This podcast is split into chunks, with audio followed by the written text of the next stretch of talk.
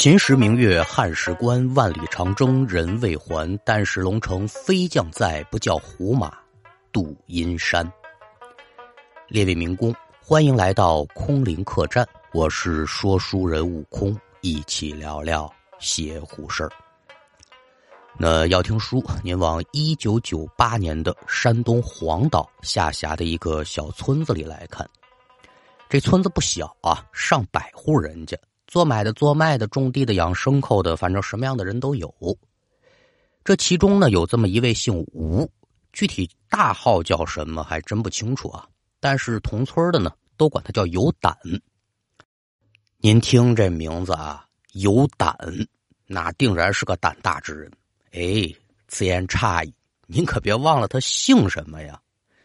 说这名字重不重要啊？你要说他不重要，他就是个代号。你要说它重要呢，也挺重要的，但是往往它一个好名字必须得跟姓放在一块儿啊，都好那才行。要是放在一起的，出了别的解释了，那就差着了。您比如说像学徒我啊，我姓马，家里当年呢，要是取名字一个不留神，说小小子一出生不错啊，天庭饱满，地阁方圆的，日后啊也不求你有多大的出息。积万户之仁德，你做个好人就行了啊！户人不错呀，跟姓放在一块儿是什么呀？马虎人呢？你这这这这这叫嘛玩意儿？这亏了家里没有人有这么大才学啊，不然还真保不齐。说希望孩子日后长命百岁寿生，是不是不错呀？姓什么呀？姓秦啊，秦寿生。家中是军旅世家，世代从军，日后娃娃呢也得是个不错的人物。就叫精兵吧，精兵强将嘛。你姓嘛呀？我姓沈啊，神经病。哎，这不行，长大了怕是脑子不老好的。说这个人叫大胆也好，叫有胆也罢，这也如是一样的。无大胆，无有胆，就是你胆子不大。但您说他胆子不大吧？这老兄呢，还是个杀猪匠。手起刀落，白刀子进去，红刀子出来。他常年的杀猪卖猪肉，那是一把的好手。说那么大的一头猪，他都敢杀，这胆子还不大？嗨，杀猪是不含糊啊。那怕媳妇儿这事儿，他也是真的。老吴这媳妇儿怎么就是这么让他害怕呢？咱先别说位面，咱就说他这媳妇儿长什么样。这个恶妇啊，穿好了高跟鞋，他站直了，一米五的身高。有刚粗没刚高，挺大个屁股，没有腰。我要说他腰围四尺二，裤长二尺四，那有点糟践人了。不过也这真差不多了。黑熊精现了原形了。当然说了，您听学徒我的故事呢，都知道这以貌取人是不对的。说这人外貌长成什么样子并不重要，咱得往心里头看。一般情况下，我开书就这么褒贬他，那他身上准是有点说不过去的事儿，他遭恨。老吴年轻那会儿呢，家里穷，爸妈走得早，单门独户的过日子哪那么容易啊？无计奈何，小伙子呢，可就从自家村子入赘到他这黑熊精媳妇家里去了。现在说上门姑爷，这不新鲜，他也不是什么丢人的事情，很正常。但是九十年代的时候，人们对于这种事情，那还是戴着有色眼镜的。哎，这是上门的女婿啊，你不错呀。说是这么说，但其实呢，人都矮看他一头。所以这老吴自年轻那晚就始终是被这一家子血脉压制。对于自己的媳妇儿，也就是逆来顺受，说大气儿不敢喘，那也是一点不为过。再加之前些个年呢，老吴工作的过程当中啊，出了点小意外。许是说自己不注意吧，许是说他当天要杀这猪，可能是练过几天把式。您听短打书啊，总说这么一招，叫反背撩阴呢。这一招歹毒至极。老吴是一时不察，再加之自己也没有那个缩狐入腹的能为啊，这猪就给他来了一个反背撩阴，身体上呢多多少少可就受了点伤害。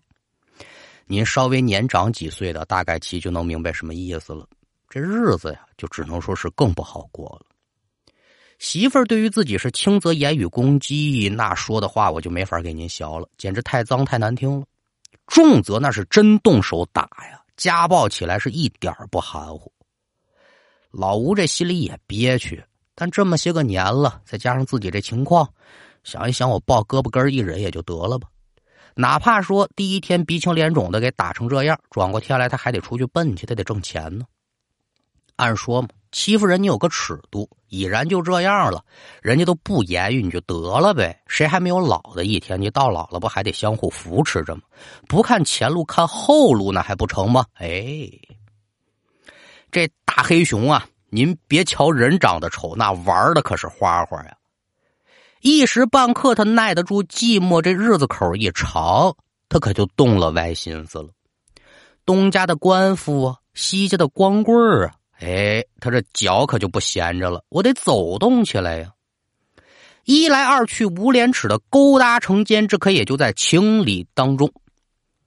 村子里面可就是这样，没故事那得编故事解闷更何况说抬头不见低头见，哪有那个不透风的墙啊？日子一长，这黑熊精这点事儿可就在村子当中传开了。独单单说这老吴呢，他可能是有些个木讷吧。虽说有些个流言蜚语入耳，他也不当回事。自己本心就觉得，我这媳妇儿这么有安全感，那那不不不可能吧？不往心里搁，还是凌晨两三点钟起来杀猪，蹬着个三轮呢。附近的几个肉铺一送，一切如常。但可说这舌头根子底下压死人呢，什么好人呢，也经不起暗地里总被人指指点点。时间长了，老吴可就自己开始留心了。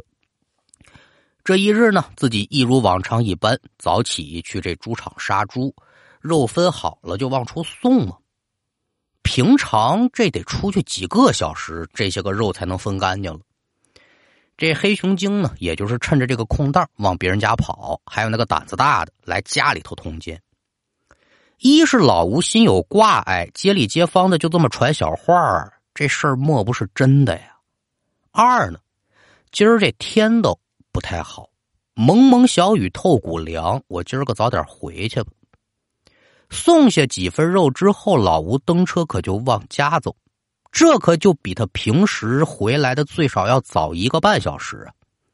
自己推开门来，刚想把这三轮车给推进去，就听屋内是一阵的躁动，隐幺幺之间，好像还有男子低声讲话的声音。坏了，很显然，这屋里的人是发现老吴回来了，而且发现他回来早了。好嘛，本以为这就是乡里乡亲之间无聊的玩笑啊，没想到还真被言中了。这真不是说哪有空穴来风的事儿，好大胆的奸夫淫妇！您琢磨吧，咱就别说老吴，他再没有脾气，他再怕媳妇儿，别人怎么说搁一边，自己现在等于即将要捉奸在床了，他要再没点反应，那是不可能的，你就不够一个老爷们儿了。一时之间血气翻涌，顺着三轮车，可就把自己一把明晃晃的牛耳尖刀给摸出来了。自古奸情出人命啊！老吴这可就奔着屋里拼命去了。怒气冲冲往院子里闯，刚走到当院没几步，这屋门吱呀一声被推开了。黑熊精啊，衣衫凌乱，一看就是刚有打被窝爬起来。看着老吴拎着刀进院了，他不由分说，叉叉叉几个跨步，可就来到了妾前，啪啪上来就两大嘴巴。老吴被这几个嘴巴抽的，可就有点发懵。拎着刀，捂着脸，还想往前走。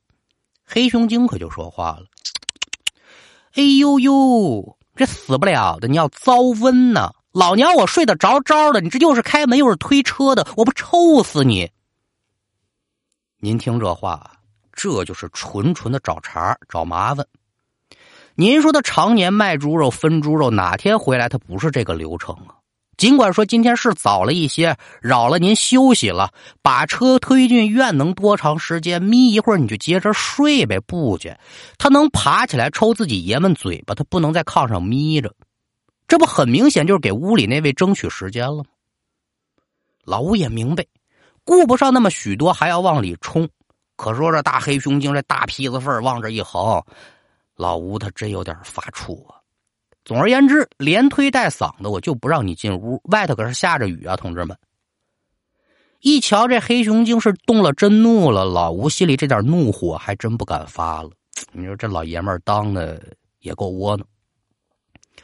我告诉你说，我最近呢神经有点衰弱，我休息不好，你别惹我不顺序，赶紧给我滚蛋！说着话，自己扭身回屋去了。你说他进屋你就往里追呗，他他他得有这个胆量吗？他真有这个胆量，这些年他不早翻了身了吗？吴有胆这名字您可别忘了是怎么来的。